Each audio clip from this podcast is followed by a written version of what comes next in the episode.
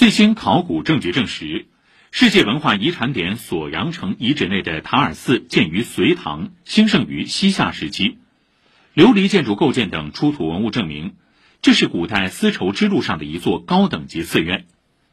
位于甘肃省酒泉市瓜州县的锁阳城，历史上是扼守丝绸交通咽喉的要塞，也是目前我国保存最为完好的隋唐故城之一。塔尔寺遗址位于锁阳城城址东部约一点五公里处，出土文物中有不少黄色、绿色的琉璃构件，这体现出该寺院等级较高，也从侧面印证了锁阳城的重要地位。